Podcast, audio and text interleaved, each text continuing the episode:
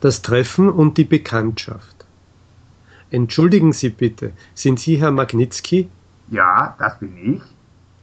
Ich bin Kurt Becker von der Firma Nord. Wie bitte, wie war Ihr Name? Kurt Becker.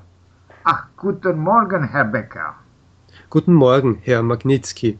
Wie war die Reise? Ganz gut, danke. Wir hatten nur fünf Minuten Verspätung.